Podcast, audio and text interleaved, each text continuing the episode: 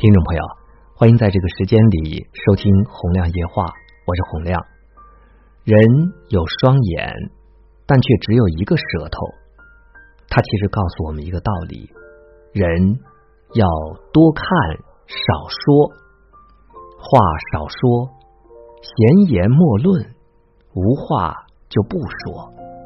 书多读，好书在握，圣贤书常读。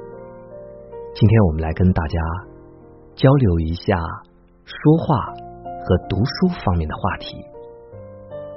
先说不说无情话。生活中有一句俗语叫“良言一句暖三冬，恶语伤人六月寒”。言语对人的影响是无形的，但语言带给人心灵的伤害，比肉体上的伤痛更难消退。首先是恶语伤人心。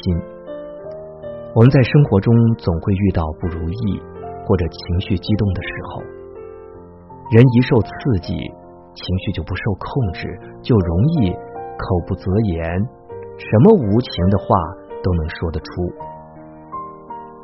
佛说，一切众生祸从口出，恶语伤人有如毛刺心。虽说者无意。但是覆水难收，不经意间吐露的恶语，就会给别人带来难以估计的伤害。人们之间的感情就像是一件透明的玻璃瓶，无情的话就像一把锤子，一段时间的破裂，总是从说无情话开始的。古人早已了解恶语对人的伤害，为了避免祸从口出。要求人要慎言，《论语》中对君子的要求就是乐于言而敏于行，就是说呀，说话要慎重，要少而精，而做事呢要敏捷，要大胆。接着说，说话要三思，我们常说三思而后行嘛。所以我们常说，做人要积口德，说出口前一定要想一想，宁愿不说话，也不可以口出恶言。说话前想一想，对方是否真如你所说的那样不堪？夫妻相处，父母与子女之间相处，朋友之间相处，日子久了，难免都会有磕磕绊绊的时候。当发生小矛盾、小摩擦的时候呢？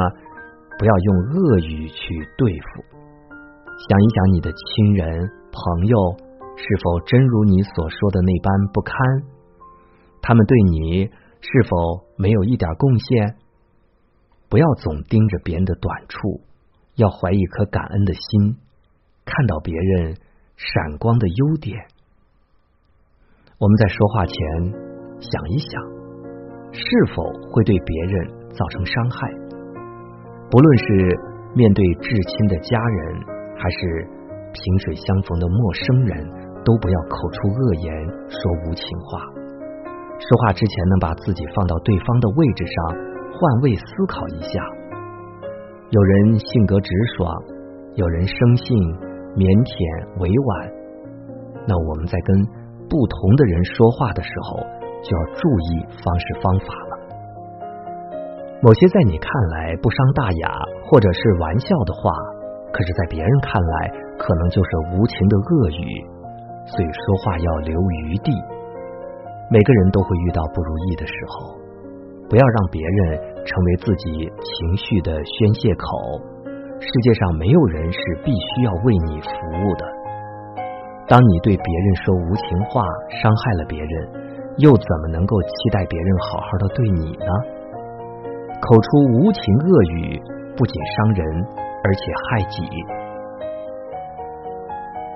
接着是说话前想一想，话能不能说？日常生活中，我们总会遇到一些大大咧咧的人，这些人说话往往不过脑，只图嘴上的痛快。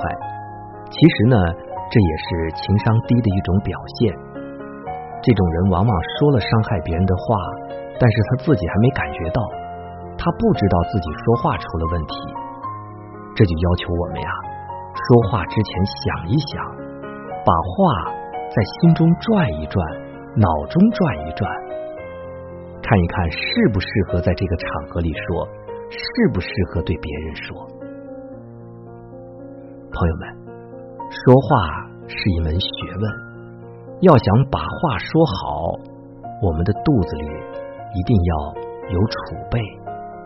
那么肚子里有储备，就是我们说的“腹有诗书气自华”。所以接下来呀，我们要说说“常读有用书”。老话说得好，“富不过三代，读书可传家”。古人也常说：“三日不读，语言无味，面目可憎。”开卷有益，读书。就是人进步、修身养性的重要途径。我们先说读书有益，读书的好处似乎无需言明。人们从书中获取知识，增长见识，它能够让你有属于自己的本领。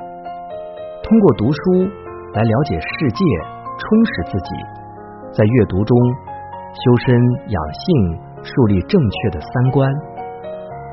现代人呐，压力都越来越大了，读书就为人们提供了一个放松心情的途径。在网络发达的今天，我们的注意力被大大分散了，读书能够帮助我们集中注意力。有研究表明啊，保持精力亢奋可以延缓老年痴呆症。读书就能够刺激大脑认知能力。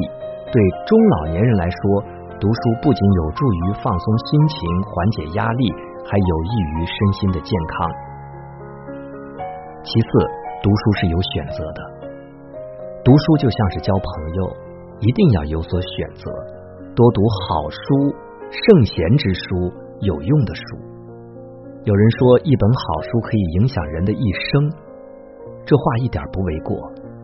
要选择适合自己的、对自己有益的书来进行阅读。朱光潜先生曾有一篇文章谈到了读书一定要选的精，倘若不加选择，盲目阅读就会让读书这一好习惯变成坏习惯。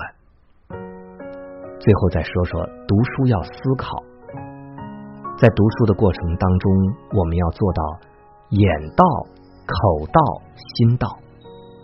不加思考的烂读或者无休止的读书，所读过的东西无法刻骨铭心，其大部分终将消失殆尽。我们常说一个人读书都读傻了、书呆子了，其实呢，这就是只读书不思考的结果。一个人只追求阅读的数量而不重质量，他就会失去独立思考的能力。这种死读书呢，也就使人失去了读书真正的乐趣和意义。孔子说：“学而不思则罔，思而不学则殆。”只有将读与思结合起来，才能够达到事半功倍的效果。